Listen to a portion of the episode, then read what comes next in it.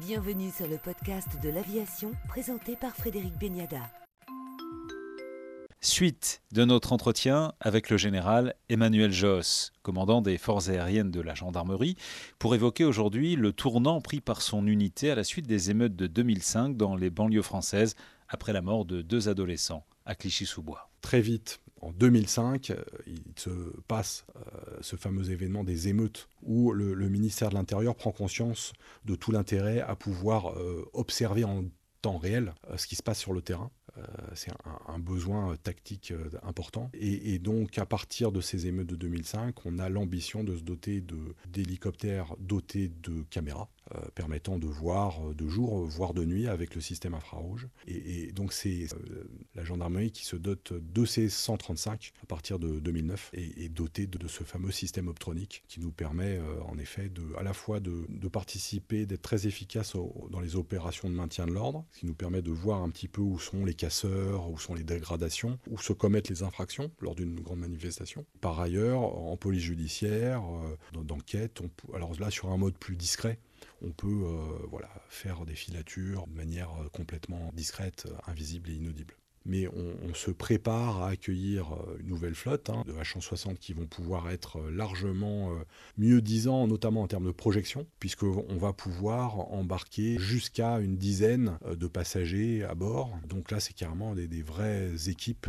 de gendarmes qu'on pourra projeter. et, la réflexion ne s'arrête pas là. On a parler exclusivement à ce stade d'hélicoptères. Je rappelle qu'à une époque, de 75 à 95, on a eu aussi des avions. On ne s'interdit jamais rien en termes de réflexion et, de, pour, élargir nos, capacités. Donc on a connu les avions. Et la, réflexion vraiment euh, très prégnante aujourd'hui, c'est la réflexion sur les drones. Et, et clairement, en termes d'observation, le drone a une vocation très complémentaire par rapport à l'hélicoptère, c'est-à-dire que euh, ça peut être aussi un moyen. Alors aujourd'hui, la gendarmerie est équipée de micro-drones, donc avec euh, des, capacités encore modestes, hein, c'est une demi-heure d'autonomie, ça va guère plus loin, mais déjà une qualité de caméra et d'image extrêmement euh, pointue, qui n'est pas loin d'être équivalente à celle qu'on peut obtenir avec l'hélicoptère. Mais on réfléchit surtout aujourd'hui à, un drone d'une autre dimension, un drone de sécurité publique, conçu spécialement pour les missions de sécurité publique sur l'Hexagone, c'est-à-dire un drone capable de voler euh, plus de 6 heures. C'est d'ailleurs euh, une durée en vol supérieure à ce que font nos hélicoptères aujourd'hui, disons-le, à moindre coût. Donc on, fera bien sûr avec un drone pas euh, autant de choses qu'avec un hélicoptère, qui reste extrêmement polyvalent, mais on pourra faire sur tout le créneau de l'observation. On arrive à concevoir ce, fameux drone de sécurité publique, on aura un outil spécialisé dans l'observation extrêmement performant. Néanmoins, les enjeux technologiques et juridiques sont majeurs. Donc ce gros drone de sécurité publique aujourd'hui, en 2023, n'existe pas. Des industriels qui réfléchissent euh, à ça, ils sont très peu à, avoir euh, bien choisi, à bien, bien compris euh, ce dont on avait besoin. Mais en gros, vous allez vite comprendre, ce qu'il nous faut, c'est un, hélicoptère, comme je disais, qui, qui vole longtemps, donc plutôt voilure fixe, mais qui soit surtout, et c'est ça le principal enjeu, qui soit surtout capable d'évoluer à une hauteur comprise entre 500 pieds et 2000 pieds. 500 pieds et 2000 pieds, c'est précisément la hauteur de l'aviation générale. En France, on est le pays au monde où il y a le plus de densité à cette altitude. On est le deuxième pays au monde en termes au niveau aéronautique, mais les États-Unis, le premier étant si vaste, la densité en aviation générale est inférieure à la nôtre. Donc la France est bien le premier pays présentant la plus forte densité dans ces altitudes. Et, donc un drone, comment euh, faire évoluer un drone hors vue euh, dans cet environnement extrêmement dense, eh bien c'est un vrai enjeu à la fois technologique et surtout juridique. À vrai dire, pour tout vous dire, aujourd'hui les briques technologiques elles existent elles sont a priori plutôt fiables. Le problème c'est de trouver l'autorité qui certifiera cet équipement et donc qui engagera sa responsabilité pour certifier cet équipement. Et là, on est dans une problématique euh, classique de certification euh, d'équipements aéronautiques. Et le problème principal, c'est qu'on manque encore un peu de recul. Nos autorités aiment s'asseoir sur des statistiques qui les rassurent. Et aujourd'hui, comme, ça ne vole pas encore, on n'a pas de recul, on n'a pas de statistiques. Donc il va falloir vite faire voler euh, les prototypes et, enregistrer les données avec un peu de temps pour arriver à ce processus de certification. Mais là, vous retrouvez dans notre démarche, nous gendarmes, l'esprit pionnier de nos anciens des années 50, c'est-à-dire qu'on défriche à notre tour, dans les années 2020, un autre domaine de vol, et, et on est assez fiers de ça. On va parler de vos effectifs, du nombre de machines. Oui, alors en fait, on est aujourd'hui 500 hommes et femmes, militaires ou personnels civils, qui formons euh, ces forces aériennes de la gendarmerie. On a 151 pilotes pour euh, une flotte à 56 appareils. Donc c'est un ratio euh, assez efficient. Il faut savoir que notre organisation territoriale repose sur le principe du maillage maillage territorial. Et donc on est présent un peu partout. Et pour être au rendez-vous de la réactivité opérationnelle, on a aujourd'hui 23 unités aériennes réparties sur l'Hexagone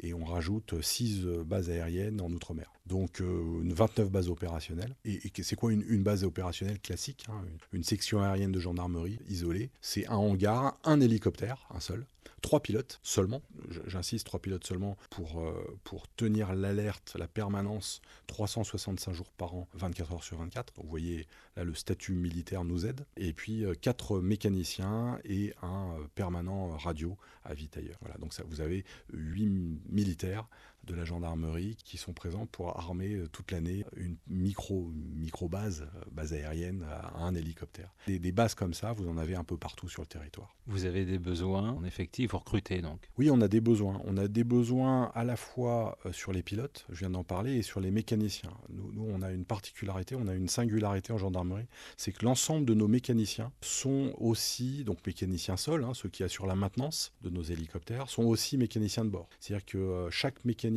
entretient son appareil et notamment entretient l'appareil sur lequel il va voler euh, le lendemain ou le soir. Euh, donc il y a une, responsabilisation et je dirais une sorte d'intérêt et de cohérence humaine euh, qui fait que la maintenance est assurée par ceux qui, vont prendre place à bord. On est les seuls à avoir cette organisation et c'est une organisation historique. Et on, en est plutôt assez content. Ça nous permet aussi d'avoir des, des, taux de disponibilité de l'ordre de 75%, plutôt intéressants le recrutement, il euh, faut savoir que le, recrutement des pilotes notamment a, pas mal évolué ces, derniers temps, puisque euh, alors au XXe siècle, on, formait des, gendarmes, euh, des gendarmes qui étaient passés par une école de sous-officiers de gendarmerie, une école d'officiers de gendarmerie à Melun, et ensuite ils passaient leurs tests à Vincennes, tests de sélection psychotechnique, tests médicaux, et puis ils, intégraient les forces aériennes de la gendarmerie. Après, depuis les années 2000 jusqu'à l'année 2020, on a en grande partie récupéré d'anciens pilote de l'armée terre, de la, de la LAT. La LAT euh,